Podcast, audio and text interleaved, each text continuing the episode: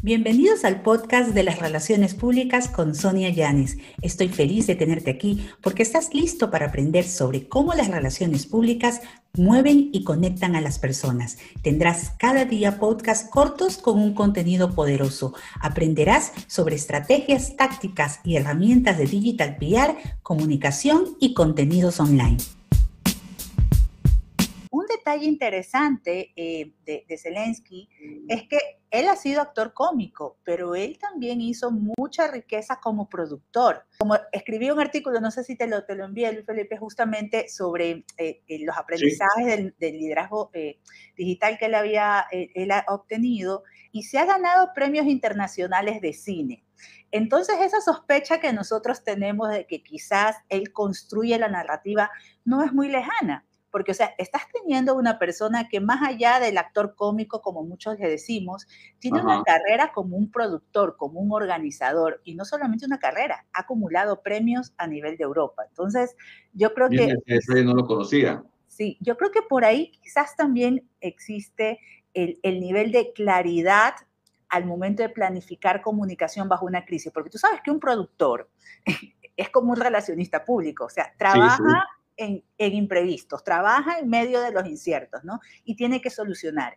Y tú ves acá que hay una capacidad de reacción que no es muy poco probable que, por ejemplo, si nos decía Volodymyr Zelensky, Yadira Zelaya, eh, Luis Felipe y Sonia, vénganse conmigo a trabajar Ucrania, nosotros adaptarnos, entender el lenguaje, la cultura, los códigos y sobre todo poder tener la claridad para hacer la planificación de la estrategia, no nos hubiera salido tan bien. Entonces, él necesita en su equipo gente que conozca su territorio, su cultura y que ya esté habituado a todo lo que ha pasado, ¿no? Entonces, eh, por ahí es interesante, ¿no? Ojalá que después conozcamos quién formaba parte de, su equipo.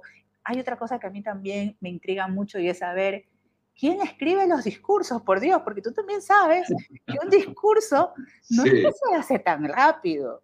Tienes que investigar y hemos visto cómo en los discursos de Zelensky han ido hilvanando para dar el mensaje oportuno frente a cada escenario y frente a la gente que ha ido a hablar. ¿Qué te ha parecido esa forma de, construir estos discursos que también eh, hay muchos eh, profesores ya universitarios de Harvard, Oxford, que han publicado ya eh, análisis que dicen que es Zelensky ha inaugurado un nuevo capítulo en la forma de dar discursos a nivel de política global. Así es. Mira, el discurso que dio ante la la ONU, ante el Congreso de Estados Unidos y este fin de semana va a dar otro frente al Congreso de Japón.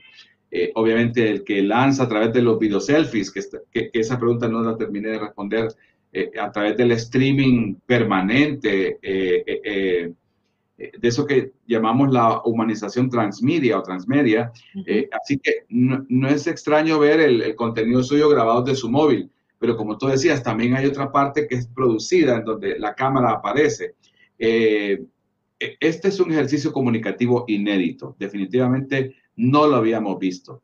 Eh, la guerra en directo, tal cual lo ven los altos, los altos cargos del mundo y hasta incluso gente que está en las barricadas lo está viendo. Entonces, eh, es un seguimiento constante. Yo te diría que el discurso de él pasa las fronteras porque puede estar 10 minutos y conmueve y logra que los líderes mundiales eh, de países como Alemania, Italia o Estados Unidos, eh, Japón, pongan más crudas las condiciones para Rusia y, le coloquen en, posición menos ventajosa con algunas decisiones de, de, retirada. Algunas empresas globales se retiran de sus servicios eh, en territorio ruso. Eh, eso es un gran logro y, hacerlo mediante un TikTok, mediante un mini video, mediante un tweet con imágenes.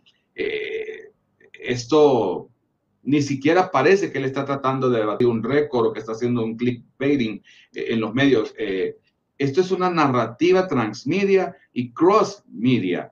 Y, y, Zelensky sabe que la cultura streaming en directo es, es anónima, es amateur, eh, eh, eh, es totalmente fuera de... Son los presumidores, ¿no? El hecho de que el mismo que consume contenido lo produce. Exacto. Se ve hasta imperfecta, pero es vital. Es vital. Tiene esa gran capacidad de él de lograr que los contenidos sean digamos los discursos, pues, porque al final, te reitero, ya se salió de lo tradicional discurso de, de rey, de, de, presidente, de político, de, demagogo. La formalidad, ¿no? Y, wow, en un TikTok en 30 segundos nos dice algo.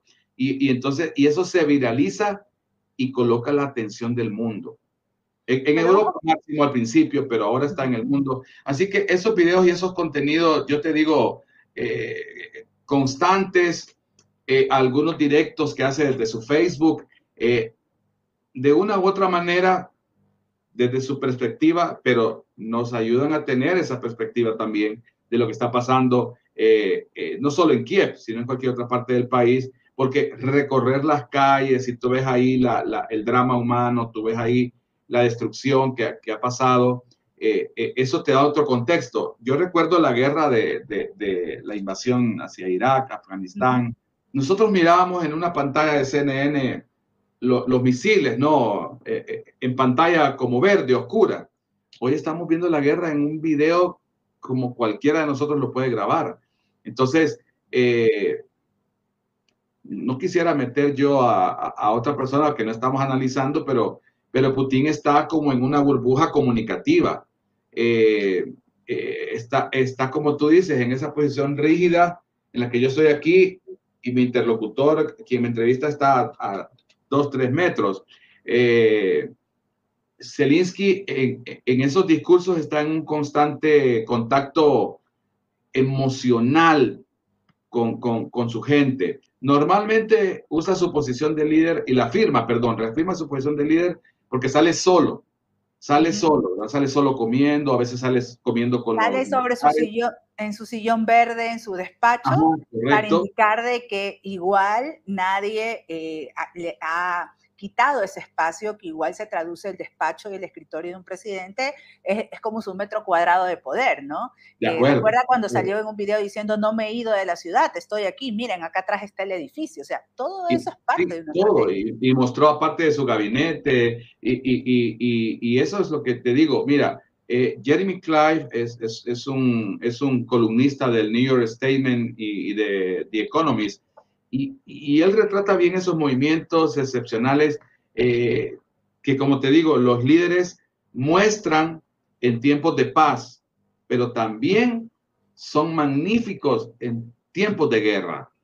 Y, aquí tenemos, como te repito yo, una apreciación de un Churchill del siglo XXI, pero en camiseta. Antes de la guerra, él usaba el tradicional traje oscuro, la corbata. Hoy ya no, ya se lo quitó y usaba ese, esa imagen de, de líder, pero para nosotros que estamos en comunicaciones, es un líder imprevisto. Eh, es un líder que, que, ya quisiéramos nosotros ver otros eh, eh, en nuestros países, salvo lo que estamos viendo, reitero, no lo que está sucediendo, porque eso no, no estamos analizando el, el, el, contexto político, el tema de pérdidas humanas, el tema de la tragedia que hay como tal en toda crisis. Estamos analizando es. la forma como se está comunicando y se está haciendo escuchar. Y otra cosa, justo para, para un poco empatar y para que tú me des tu opinión de cómo crees que se lo ha realizado. Esto de que hablábamos y que puse en la diapositiva de que no es el traje, es el concepto. Hemos visto también que, que en la política de comunicación de todo el gobierno de Zelensky hay mucho orden. Porque tú has visto en las mesas de negociaciones, tú sabes que los rusos son los que están con terno, pero sabes que la gente que va de Ucrania, todos están con sus camisetas verde oliva. Hasta la ministra, creo que de Relaciones Exteriores de Ucrania, salió con su traje de combate. O sea, eso, conceptualmente los que manejamos comunicación sabemos que para lograr eso tiene que haber una directriz, tiene que haber seguimiento con las autoridades y hacerle recordarles, hey, es con traje de campaña, no vaya a salir en, en traje de corbata.